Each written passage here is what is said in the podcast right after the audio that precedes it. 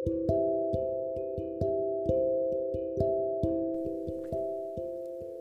の番組は、えー、今日チョコモナカジャンボをがっついたら低温やけどしたのか口の天井がおかしくなっちゃったミサトセラピーがお送りします、えー、今日もですねちょっとあのこっそり寝床で犬たちにベッドを占領されてもうすごい端っこの方で仰向けになって寝ながら、えー、ラジオをお送りしております。またちょっとこもっちゃって聞きに取りにくかったらごめんなさいなんですけれどもね、えー、今日はですね差別について語っていきたいと思うんですけどまたねあのイギリス王室のメーガン王妃だっけ。ね黒人差別の問題がこう浮上してきて。去年もねコロナが流行り始めてから。あと黒人差別にこうがあぶり出されてきて。あとはね、えーと、ネットの誹謗中傷で。日本人の女の子もね亡くなったりとか。そういうこう人類の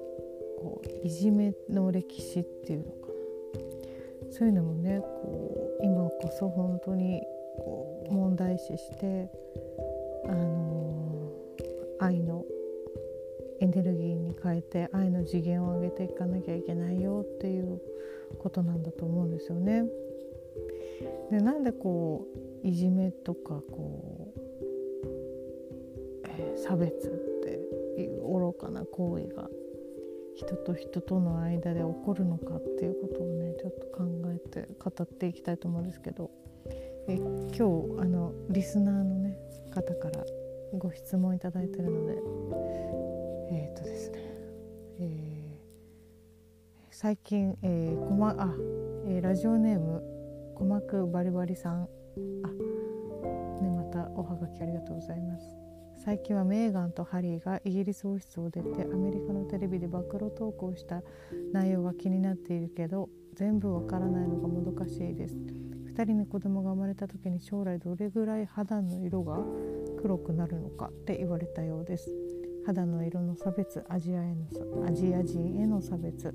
ご意見聞かせてください。差別って何で湧き上がってくるんでしょうねっていうことなんですけど。ね。イギリス王室。イギリス王室も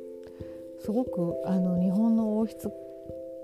天皇とかね王室から比べるとすごく開けてる感じがしたけどやっぱりねあのメーガンさんがお嫁入りしてあねあのなんか黒人さん肌の色でで特に黒人さんをこう特別視してこう白人が優位に立つみたいなこの文化というか風潮というかね。これもう本当にずっと奴隷制度があった時代からもうずっとこういう差別って今でこそ少しこうあの弱まってきたのかなって感じていたけどでもまだね去年だってそうやってあの警察官白人の警察官がねあの死ぬ必要がない人を殺してしまうまで抑圧するっていうあれももう差別いじめですよね。なんでそういうことが行われてきて今もなおそれがねこうあぶり出されるのかっていうとやっぱりみんなこう、あのー、何かに抑圧されていて愛が枯渇してるとおのずとやっぱり優しくなれないから人を、あのー、人を否定したり人をなんだろう差別することで自分の評価を上げるというかね自分を肯定するために誰かをいじめたりこう蔑んだりとかするっていう無意識にそういうこともしてるしてしまうんだと思うしあともう伝統的にそういうあの例えばブラックピープルを見た時に、ね、両親が何かこうコメントする何か、うん、差別的な言葉を言う。それをその背中とかその言動を見て子どもたちが育っていってそうすると、うん、その意識を確実に意識のバトンとして受け継がれていくわけですよね脈々と。うん、でそのあの人間としても非常に愚かな行為だと思うんですけどそれにこうあの誰も問題視してこなかったっていうそれが非常に一番の問題だと思うんですけどね。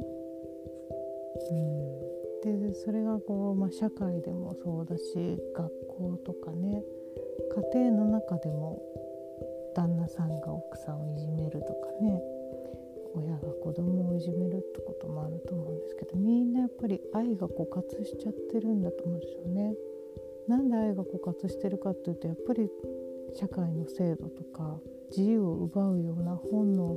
から逆らうような制度をみんながなんか無意識に守り抜いてで愛って本来無限なのに制限しなきゃいけなくて何かを我慢したりとか、うん、自分を抑圧しなければいけないっていう生き方をしてるとやっぱり、うん、どんどんどんどん愛が枯渇していきますよね。そうするとフラストレーションだったりストレスになって周りの人弱い立場の人をいじめたりとか表面的なことで判断してでね黒人差別なんて肌の色で判断してるってことはその人の人格だとか内面的な魅力とかそんなもの一切関係なく肌の肌が黒いじゃあ差別しようみたいなそういう発想になってるわけですよね。ということはもう多くの人が人の本質だったりとか内面的魅力とかそういう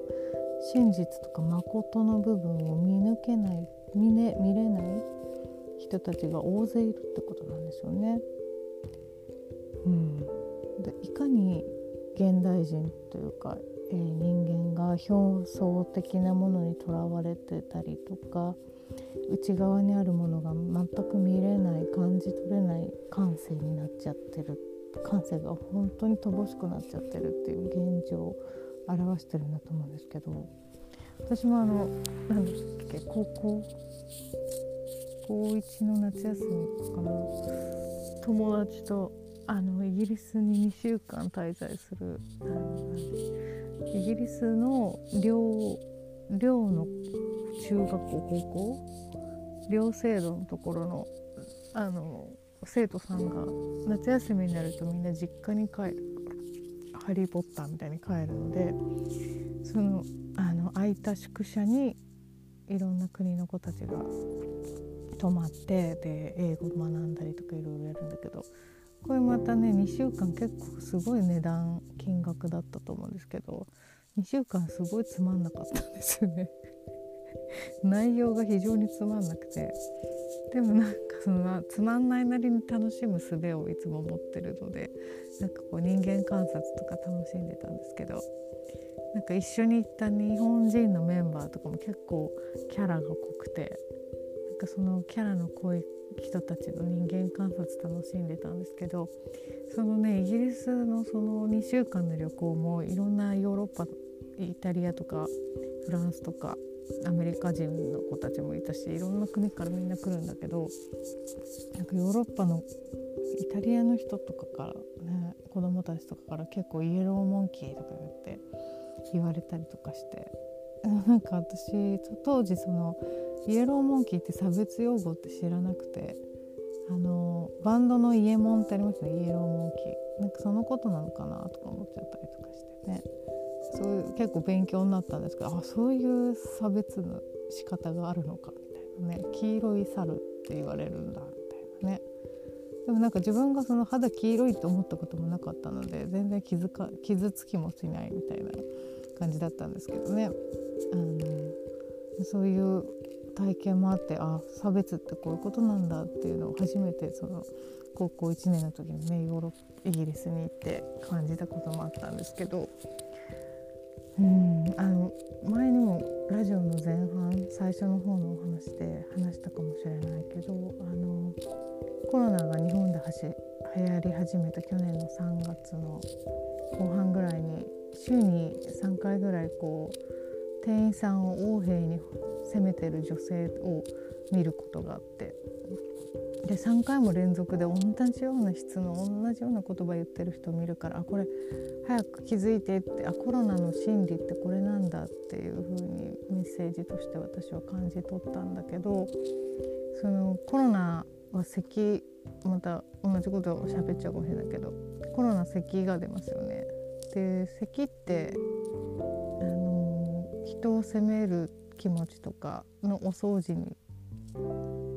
出たりもするんですけど、えーと、そうやって店員さんをね横柄に責める気持ち。それってこう弱い立場のある人をいじめてる、まあ、光景だったんだけどそういうあの人類が人人が人をいじめてきたっていう批判したりね誹謗中傷したりすることもそうだし責めたり否定することもそうだと思うけどそれのお掃除それをクリアリングするためのコロナなんだなってその時に感じたんですけどそれからねあのテラスハウスのことがあったりとか黒人の方がねまた警察官に殺されちゃうってこともあったりとか出てきてあなるほどって改めてその時に思ったんですけどうんそういうことを本当に本気で問題視してでみんながこう愛の人にも戻っていかないと思う。本当にこのコロナ終わんないと思うしねもう本当にそのいじめだとか差別ってすごく野蛮で愚かな行為なんだっていうことにそのいじめとかあの差別する意識がある人があのみんなが自分で自覚して気づかなきゃいけない時ですよね。であの人の本質を見抜く力人の本質が見抜ける力を持ったらおのずと物事の真理とか宇宙の真理とかいろんなことの誠に気づくことができるようになってくると思うんですよね。そうすると魂ってあの人間って賢くなるので人間が賢くなると差別なくなると思うし、うん、あの意識が大人になるっていうかね意識が成長することによってあの差別がいかに愚かなことだってことにも気づくだろうしであの賢く人間が賢くなったらもう宗教にすがる必要もないし自分自身の考え方とか信念で生きることができるからもう差別をなくすそれから、えー、宗教ではなくみんなが自分自身の人生を自分でクリエイトして生きていけるようになるためにはもうあの賢くならないといけないんだと思うんですよね。みんなが賢くなったらあの地球は平和と調和の世界になるんだと思うんですよ。みんな賢さをどこかに置き忘れちゃったりとか賢くなるためのこう魂磨きとか意識を上げることとかそういうことってあのなかなかあの現代を生きてるとできなくなっちゃうのかな。つかね今ねあのヒプノにかかったりとかあとえっ、ー、と子供の時に前回「たわいもない話」っていう回でお話ししたんだけどトランス状態になって岩が天井ゴロゴロした時にすごい手がなんかグローブしてるように大きく感じる。変な感覚があってすごいあ手が面白くなっちゃってるっていうのがインパク印象が強かったんだけど今喋りながら頭の上に両手を両手のひらを重ねて置いてた置いてるんですけどまたその手がグローブみたいに大きく感じちゃってるだからなんか今ペラペラ喋ってるけど結構トランス状態に入ってるのかもしれないと思って。面白いなと思ってね。そう。だからもう人類もみんな賢くなろうよキャンペーンですね。これを広げていかなければいけないんだなと最近ね強くまた思います。もうね本当にね2020年の後半ぐらいから宗教と愛とかね宗教とは何ぞやみたいな。ここに来てなんかめちゃくちゃ宗教っていうテーマが来ててですね。でなんかイスラム教の人に出会ったりとかね。い ろいろあるんですけど私の身の回りで。でそう思うって考えるともう。自分も14年もカトリックの学校行ってたってことにもすごく意味があって。でうちの母が宗教的なところにはまって私も毎週そこに通って見聞きしてきたこと。その中ので感じたことから紐解いてく心理とかね。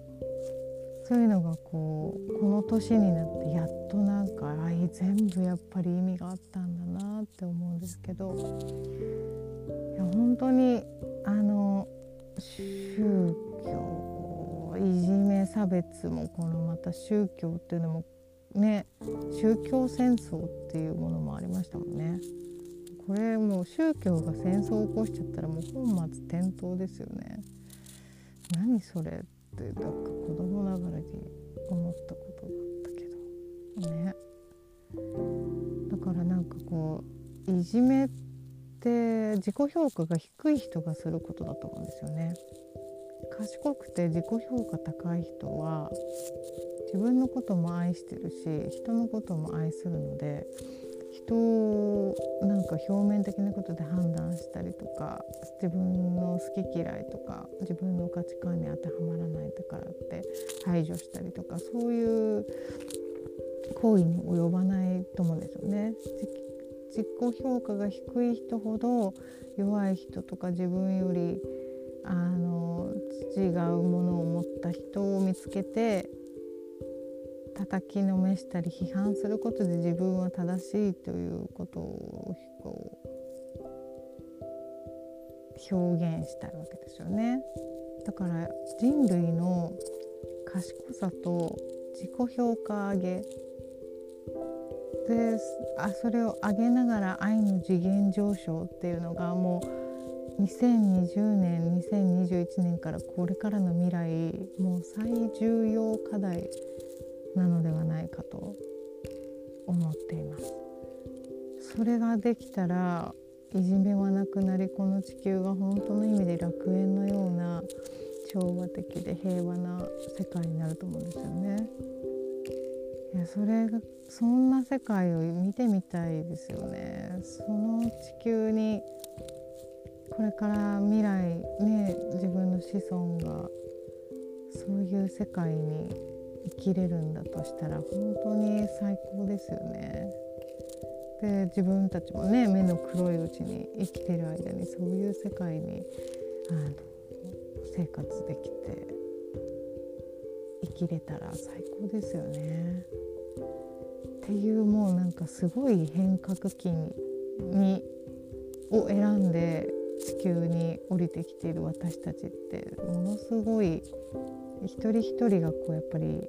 お役目があると思うんですよね。うん。これからの未来を担っているっていう、うん、そういうことに気づいている人と気づいてない人っていると思うんですけど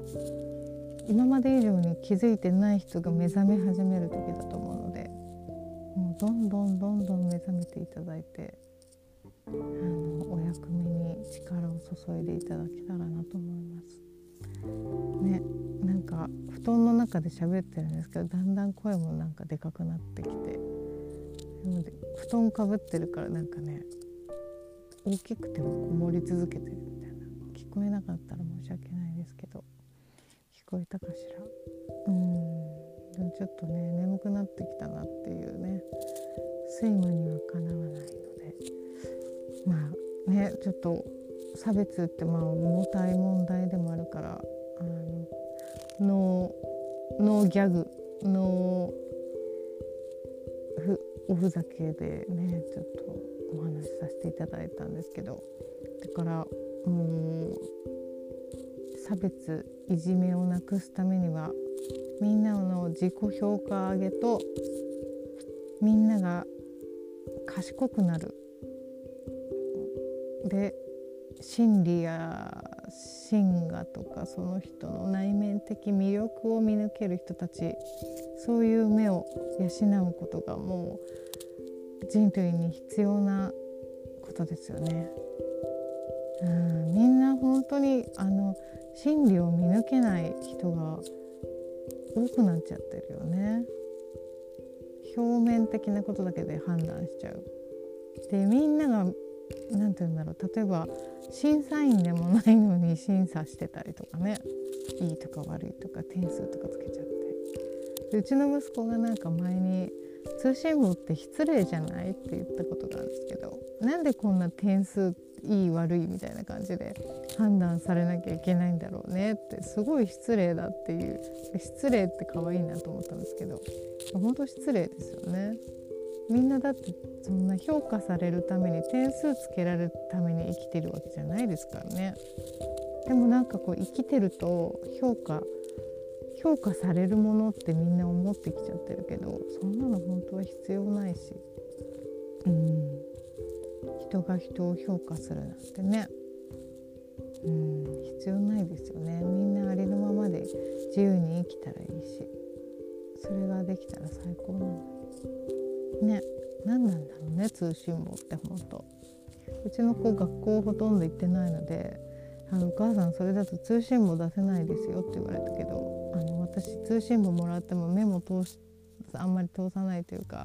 重きを置いてないから別に結構ですって言ってお話この間もねしたんだけどいらんです本当通信簿って何なんですかね。で通信簿でこうねあの親もそれでいいとか悪いとかって判断しちゃうようじゃもうここから先ほんと学歴社会じゃなくなってもう人間力とその人の個性と創造性とかねあの感性とかお人柄がものを言うそういう世界になっていくと思うのでそれこそ本当にその偏差値とかねいいところの大学出るとかそういうのはもう本当に通用しなくなってくると思います。もう10年後5年後10年後はそうなってるんじゃないかなと思うんだけど。ね。そういえばみさっチャンネルでみさっちゃんがそんなこと言ってたなって未来のね。未来にそう思ってもらえるって日が来ると私は信じております。えー、というわけで差別ね。なんかそのイギリスのあの何トーク番組かなんかのインタビューとか私見てないんですけどニュースとか見ないので。ね。でもなんかそのイギリスからもイギリス王室からもやっぱりそういうこう問題が浮上してあぶり出されてまた世界に波紋が広がって本当にこう黒人の人たちのその魅力とか DNA とかもすごいと思うんですよね本当に。あのでオリンピックとか徒競走の徒競走っていうのかな 100m 走とか 200m 走とか見ててもほとんど各国の代表がブラックピープルの人だったりとかねあとビヨンセのあの黒人のバンド黒人ダンサーばっかりのあのコーチェラだっけどこだっけ？こでやった場あのライブ映像とかもも